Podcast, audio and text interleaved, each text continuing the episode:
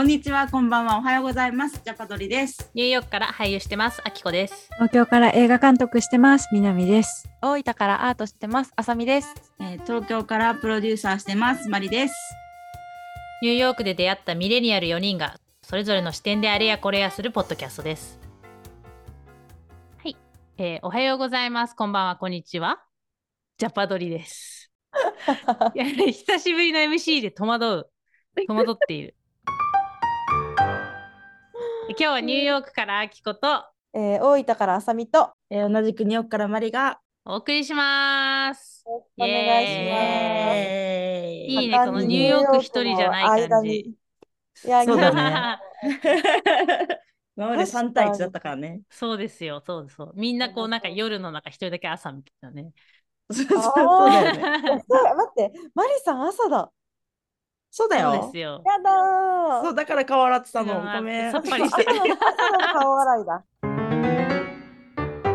そうですね、マリさん、今、ニューヨーク滞在も長くなってきてる。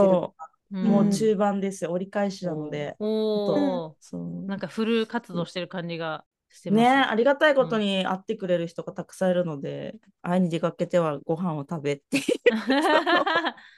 へえ、楽しい。ありがたい。ううんん。うん。うん。この間ね、なんかたまたまご飯食べてて、し話しかけられたアメリカ人の人と昨日ご飯食べてきて、ちょっと面白いなと。うわ、楽しそう。いいな、なんか面そう白いいうのいいな。いいな、いいな。楽しそう。超面白かった。そこ、なんか脳神経学者で、あのー私も言語学と調べてたので、会話と記憶の関係性とか、そういうなんかナーリーな話をすごい。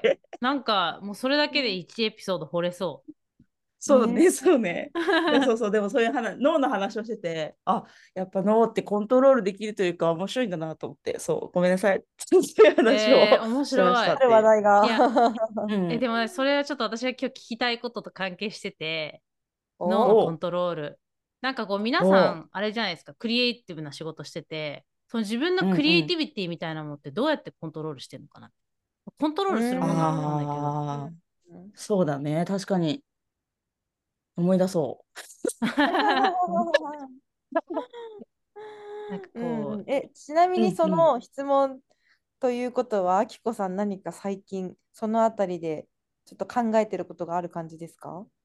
あ、そうそうそう。なんか私が勧められた本があって、なんだっけな、うんうんちょっと日本語のタイトル。なんか英語だと The Artist's Way っていうやつなんだけど、まあ、そのなんかアーティストのクリエイティビティをどうやってこう、なんていうの、育てるかみたいな、もしくはそのブロックするとものがあった時に、そのブロックをこう外していくみたいなコンセプトの本で、で、それをなんかこう読み始め、まあよ、もう読み終わったんだけど、なんか面白いなと思って。で、結構多分それって、まあその人のセオリーが多分あるんだけど、みんななんかあんのかな？そういう、その、意識してることとかって、うーんって思って。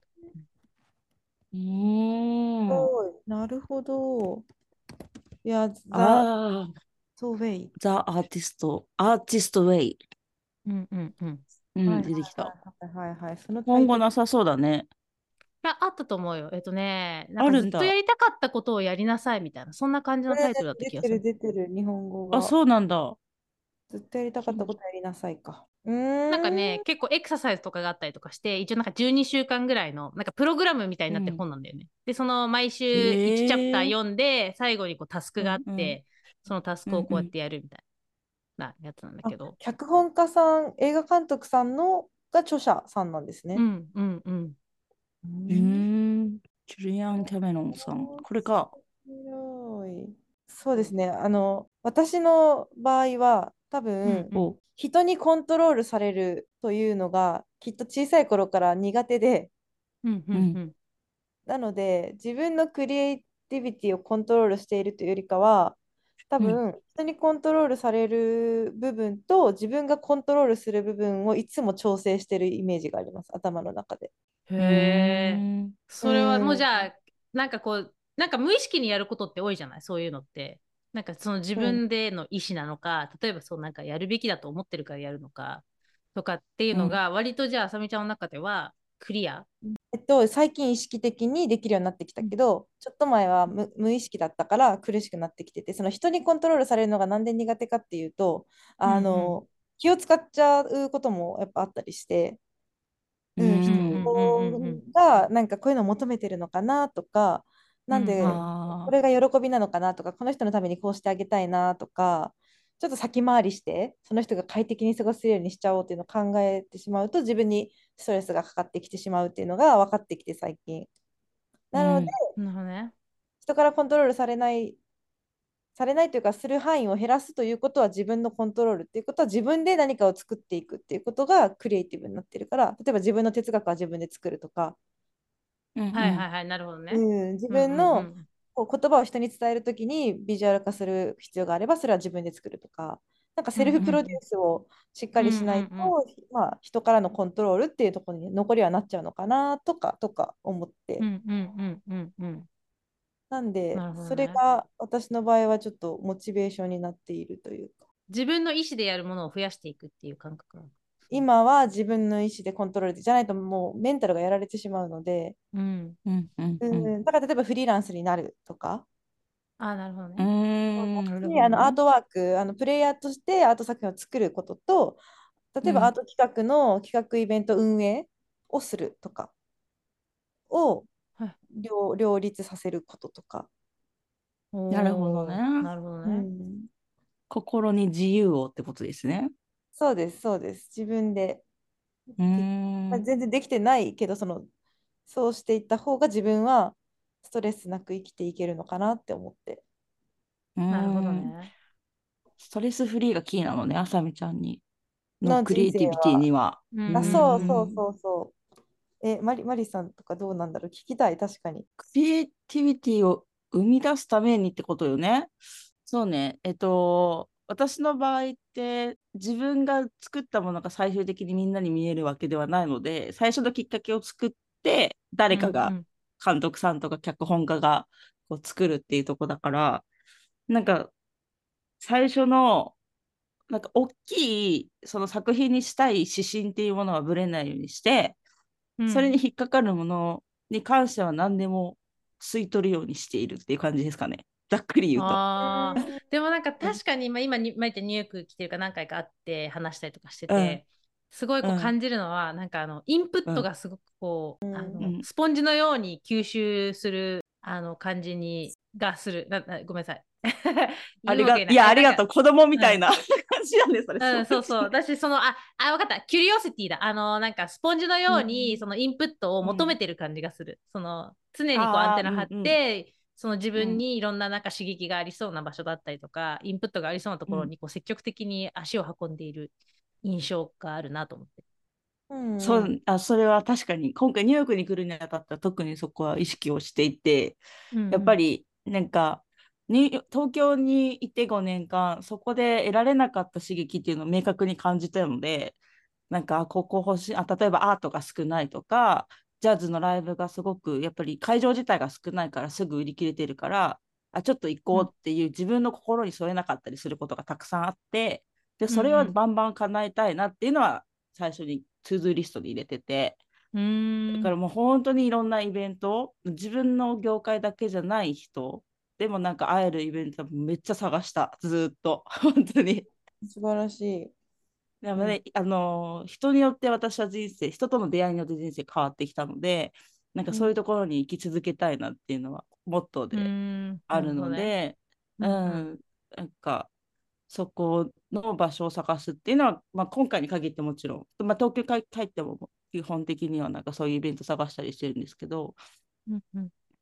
あとはその もっと具体的ななんか泥臭いところのうん。モチベーションの上げ方というか、キープの仕方はあの、うん。企画書に起こす時ってめっちゃ脳みそ使うんですよ。で、あの、その昨日の脳神経学の方とも話してて、やっぱ情報があった場合、それを言語化しなきゃいけない。って、そうなるとうん。本当にいろんな部署、いろんな脳の部署を、部位を使うと。本当にエネルギーとか使うことだし、複雑な行為なんだよねみたいな話になって、あ、めっちゃくちゃそれは体験してわかるみたいな。はいはいはい。あの、やあの、あさみちゃんもそうかもしれないけど、そのイメージしてるものを形に出す。第二次元っていうの？こううんこの世に出すって、もうそれだけでもうどどえらい通訳能力というか必要じゃないですか。で私もじゃこの作品に出会ってとかこのコンセプトに出会ってこれを企画書に落としてあらすじとか概要をまとめてとかテーマは何か何を伝えたいかとかそういうのを言語化していく時にものすごく苦しみを味わうんですけどその時に一番自分が逃げ出さないようにするためにすることはまず本当に働ける環境に行くこと。本当に基本ですけど。本当に働ける環境、うん、そうそうそう、うん、作業ができる環境。家が私の場合はちょっと今、はいはいとしてるっていうかあの前の家に来てるんですけど、まあ、そういうデスクがないからじゃあちょっとシェアオフィス借りて本当集中できるとこ行くとかカフェ行って、うん、なんか集中できるとこ行く。それ自分で探すとか。あとはえっと なんだっけ日本のポップ J−POP をリスト化してそれを聴きまくるっていうのをやってます。J−POP なんだ。えー、面白い。えー。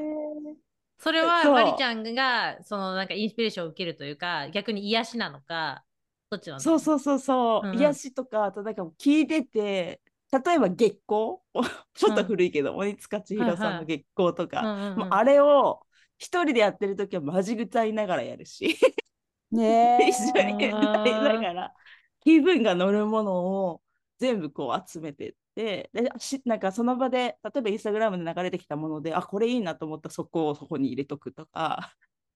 あ でも自分のマリさんは上手だなって思うのがこう外からのそういう、まあ、さっきスポンジって外からの刺激自分をこう外にあのきちんとこう出してとか外から受けることだと自分に集中すること、この2つの使い分けがやっぱりお上手なんだなって話を聞いてて思っていて、アーティストはそれがちょっと苦手な方が多いなっていう印象があるんですね。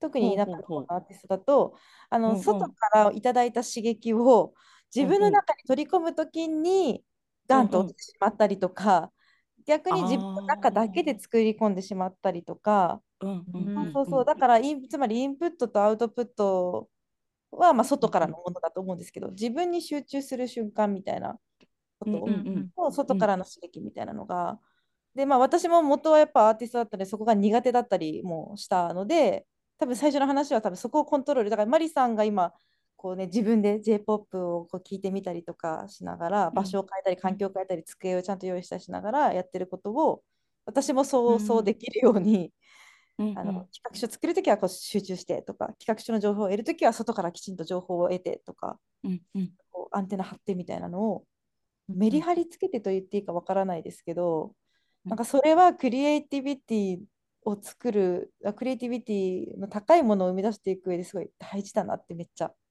思った。うん。ちなみにあさみちゃんはそのあの両方やるわけじゃない？その例えば企画書を作る部分とじゃあ実際にそのアートを、うん、プレイヤーとしてやる部分、うん、その時間みたいなものって明確にこう区切ってたりするの？この時間は企画の時間。この時間は想像の時間みたいな。もう区切んないと、うん、だから言ったらた分かんない。マリさんで言うと例えば俳優さんの時間とみたいな、うん、プロデューサーの時間みたいなことかもしれないですね。うん、確かに、うん、は私ははっきり分けないとできないタイプなので、うんうん、いやできないと思う、えやっぱそう、ね、私もできない。うん。でそれやっぱり体の使い方も違うじゃないですか。そうなんですよ。体の使い方、ね、違うんですよね。うん、なので分け,、分けてるし逆にあのリスクヘッジっていうかこうリスクを分けるために企画運用の方もやってるって感じです、正直言うと。うん、何のリスク、うん単純に聞いて 何のリスク、生活のリスク。例えば俳優とか、あのアーティストとかプレイヤーだけで例えばメンタルが崩れてしまったとか、整形が立てられなかったとかアーティストはちょっともう難しいなって思った時にもう一個ないと、なんか怖いなって思った瞬間があったんですよね、自分で。うん。賢い。まあわかんない、それがアーティストにこう没頭できれば本物のアーティストだったのかもしれないですけど、今はアーティストを続けるためにこそ、アートの企画運営とかで、ちょっとこうリスリスクというかこう分散させて自分を。で、どっちかがうまくいかなくなっても、どっちかがあるみたいな感じでやっているのかもしれない。もちろんどっちも頑張るんですけどね、全力で。うんうんうん。分けてでもその、うん、そのどっちかがなくなった時にもう一個があるっていうその安心感みたいなものが逆に自由を作る気がする。なんだろう。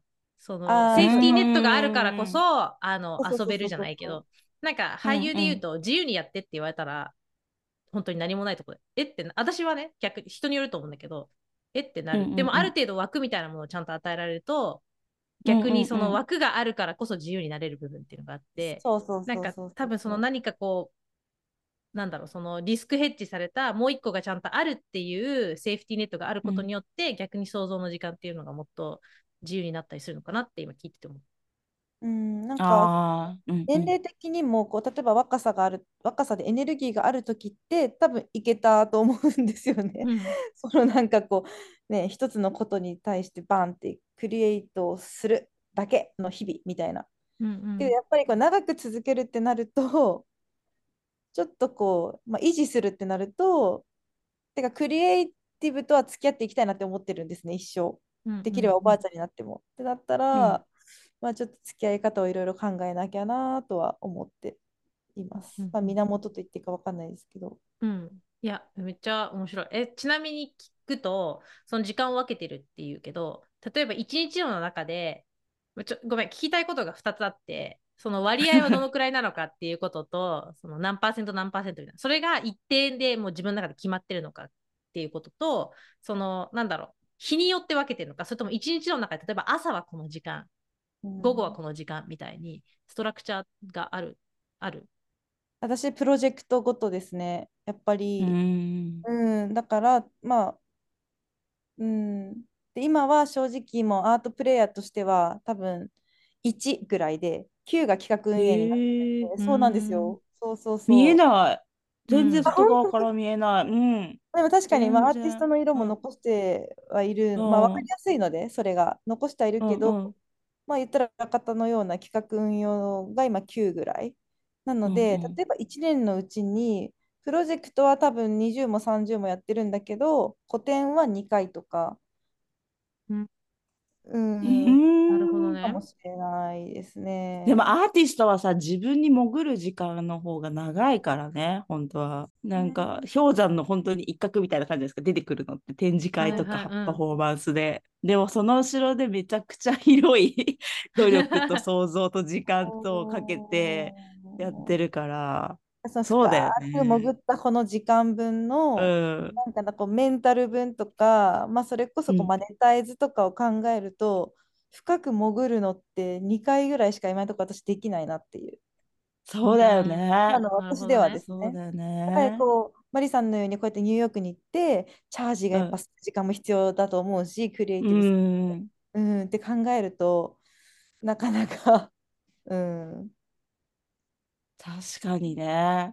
うんえ、あっこちゃんは逆にどうなの？そのなんか分けてたりするの？なんか俳優と何かしらみたいな。まあ、俳優をやりつつ自分もやっぱりなんか最近その、まあ、リスクヘッジとちょっと違うかもしれないけどなんかある程度自分で作っていかないとチャンスを待つばかりではいけないなっていうのはすごい感じるから自分でなるべく、うんまあ、うんなるべくっていうか自分で企画できそうなものがあったらあのやるように心がけてるというか心見てるっていう感じなんだけどやっぱそこがうん自分は全然あの難しいんだよね。なんかうん。まあ、それ最近確かに私も言われたことで分けた方がいいと。でも時間をう区切ってもこの時間はビジネスの時間、こっちの時間はクリエイティブの時間って決めて例えばもうその時間はもう一個のことを考えない。でも企画の時間って決めたら企画の時間はひたすら企画したらうん次は実行する時間って決めたらもうあの企画のことを疑ったりとかあのこれでいいのかなとかって思わずにとにかく自分がやるって決めたことにを遂行する時間にした方がいいみたいな感じでアドバイスをもらったことがもらったっていうかまあそうだね。っていう話を聞いたことがあってあなるほどと思ったけど、なんかその時間を作り出すその分けるっていう作業がまだ自分にはすごくこう難しくてあの、その役者としての例えば自分のいつものこう練習だったりとかそのクラスを取りに行ったりとかそういうまあ戯曲を読むとかそういうものは割とこう、なんかモチベーションがやっぱ常にやっぱ好きだしあるんだけど、うん。そのビジネス面ビジネス面のことってなると本当に自分をやらなきゃいけないからやるみたいな感じでどんどんどんどんやっぱりこうなんか後回し後回しにしちゃうところがあって、うん。そのストラクチャーはまだちょっと自分の中で作れてないなって思う。でもうんだから朝とか一日の中で必ずその時間を決めるのがいいのかなんかどういうのがいいのかなって、でも多分マリさんの今のニューヨークの話ちょっとあの、まあ、この収録前にちょっとお聞きしたんですけどやっぱりこう、自分のピュアな直感みたいなものを殺さないようにするっていうのはすごく大事でなのうんで時間を割るっていうのもその確かに大事なんですけどなんか例えばあきこさんが前あの観葉植物をお部屋に取り入れたいっておっしゃってたじゃないですか、うんうんうんその気持ちとか。ほなんて言うんだろう、うん、なんかそういうジャズの音楽を聴きに行きたいなっていう気持ちとか、うん。多うん分、なんかそういう純粋なものは常にこうキャッチしておけるようにやっぱりゆっくり休まなきゃいけないし自分を開いてなきゃいけないしケアしてなきゃいけないし、でその上でうん多分、まあ、企画を生み出すとかっていうのが今やらなきゃいけないみたいなううんうん。うん。と多分本当は楽しいことのはずだから、うんうんうん。うん、だから多分、私ね、そうなんですよ。マリさんに会うたびに、マリさん、それがすごく素敵な人なんですよね。なんかこう、開けてい優しい。か、やって思ってます。マリさん、これいいじゃんとか、私、例えばあれダメだわとかもあると思うんですけど、ね、あった、この人の話面白そうって言って、明日一緒にご飯行って話もっと聞かせてくださいとか、誘われたらいい。とか、うんうんうんうんなんかそういう自分がおもろそうこれって思う直感ううんんで推し進めていく。そしたら確かに企画やった、もう企画ができた後実行で振り返る余地はないみたいな。はいはいはいでも自然となると思うんですよね。もう面白いが原点で始まってるから、自分の面白そうをもう疑う必要がないっていうか、あと時間で分けるっていうのもそうやけど、感性は開いておくというか、常に。なるほどね時間であっても感性は開いておくみたいな。うんうんうんうん。えでもなんかその自分の環境を整えるとかってすごいいい。なんかその自分が私そういえば、受験生の時とかに必ずテスト前とかにやるのは、自分が勉強が楽しくなる筆記用具を買うっていうのが自分の、ああ、いいね。そういうことで、その働くことそのなんだろうその企画書書くときにはその働ける環境を作るって言ってたけど、なんかある意味それがこうちょっとこう苦じゃなくて楽しくなるような環境にするとかワクワクするうんうような。なんかちょっとしたこととかもしれない。その観葉植物を置くとかもそうだと思うけど、うん。なんか、あってそこにいることがこう、ねそうそうそう観葉植指物かわいいと思って。うん。っていうことなのかなって今ちょっと聞きながら、うなんかん。なるほどって思いました。自分もやってみよう。そのなんか環境づくりね、大事だよね。やる気って気持ちだと思うんで、俳優さんだととかわかると思うけど、なんかき感情っていうのは器を用意してからしか出てこないじゃない？その体を動かすとか、そういうものに。感情から再現って難しいので、だからなんか行動を先にしなさいっていう成功者たちは言うよね。やる気とかじゃなくて、だからそういう鉛筆用意するとか、音楽聴く始めるとか、だからそういうなんかしつけ？自分に対する。これをや やったら、やる気で出すんだよとか、やる気出す場面だよっていうのを、にうんうん。なんか脳内というか体に覚えさせる。っていうのが多分もうそこは感情入れない方が自分のなんかプレッシャーにならなくていいのかなって思う。本当なんかしつけ、なるこれ、みたいなバンみたいな、バンやりまえせんみたいな。んかな。それで言うと、なんかマリさんあるんですか？こう自分の中で、これをするとちょっと、もうちょっとこう上がるみたいなのって。あ、もうカフェラテ。決まってる。カフェラテ決まってんだ決まってる美味しいカフェラテか、もしくは本当にシェアオフィスみたいな感じで、本当に働きやすい。で、景色がいいところっていうのはすごく。そう、私は大事で、もう壁を見て作業っていうのがちょっと辛いんだよね。はいはいはいなるほどねそう、そう、そこの2点ですかね。美味しいカフェラテがあって、眺めが良かったらもう、やるしかないですよよね、みたいな、うん言い訳できないですねって感じ、自分にこう。なるほどなあと Wi-Fi ね、そうね。あ、Wi-Fi ね。Wi-Fi が綺麗に通るね。そう。ね、大事ね。うんうんうんうん。みんなもそれぞれあるのかしらね、そういうね、譲れないところって。あ、でも、なんかやっぱ似てるなって思って、私はちょっと名前出しちゃうけど、あの、えっと、星のコーヒーとか、米田コーヒーとか、ああ、わかカフェがする。ごく好きなんですよね。うん。で、そこにまああえて行くのもそうだし、はいはいあとはい。私の場合は、あの、やっぱ展示に行くですかね、個展とかギャラリーとか。ああ、行くと、もういっぱいモチベーションが上がって、それを蓄えて、うん。みたいうん。な、まあ、ウリさんでいうカフェラテ的存在かもしれないですけど、そんな気軽、気軽じゃないかもしれないけど、返事が。そうね、そうね。そう、ね近くの展示とかお友達の展示には行きたい。なるべく行きたい。行ったらモチベーション上がるって分かってるみたいな、自分は。ああ、そうね。確かに。確かに。うん。確かに。映画私もこの間こっちで見て、あの、オッペンハイマー見たんですけど、はいめちゃくちゃテンション上がりましたもん。やっぱいい作品だなとか、まあいろんな視点がある,、あるんで、いろんな感想あるんですけど、最終的にはこんな対策が生,、ま、生み出される業界に入れるって嬉しいなって思いましたね。だからもっと頑張ろうと思った。うんうんなんかうんこの、この先にこの作品があるのか知らんけど、で目標がもう出されてるのであれば可能だろうみたいな、頑張るぞみたいな。だからそれが例えばオッペンハイマーの映画を見に行きたいと思って行くっていうパターンも全然あるんやけど、もう自動的に、はい、今日映画見に行きます、とりあえずみたいな。まあ、気持ちはなんか正直、もう逆に面倒いぐらいやけど、見に行きますみたいな。で、はいはいはい。たら、すごいうん仕事頑張ろうと思ったみたいな。うなん。んかそういうパターうんンも、まあ、そのわかんない、カフェラテを飲みたくて飲むのかもしれないですけど、なんかさっきあると思う。自動的に行動から先に入る、自分をこうしつけというか、んんん。うんうん。それがある意味プロあのクリエイティビティの源の一つかもしれないですけどね。うん。ねえ、んある。面なん。かね、みんなこもるじゃない？有名な作家さんとか温泉宿とかにこもって昔は書いてたとか。だからそんなことなんじゃない？旅やっぱりその自分のなんかここ、やっぱ切り替えみたいなとこがあるんだろうね。この時間です。うん。ね。それはその決めてっていうよりかはその自分のうん。なんか脳のスイッチが入る。確かにあの、の友達はあの通販らしいです。ネット通販。うん。で何かを買うとすごい楽しくなって、よし仕事も頑張ろうって、まあ、買ったから。お金使ったから仕事頑張ろうって思うらしい。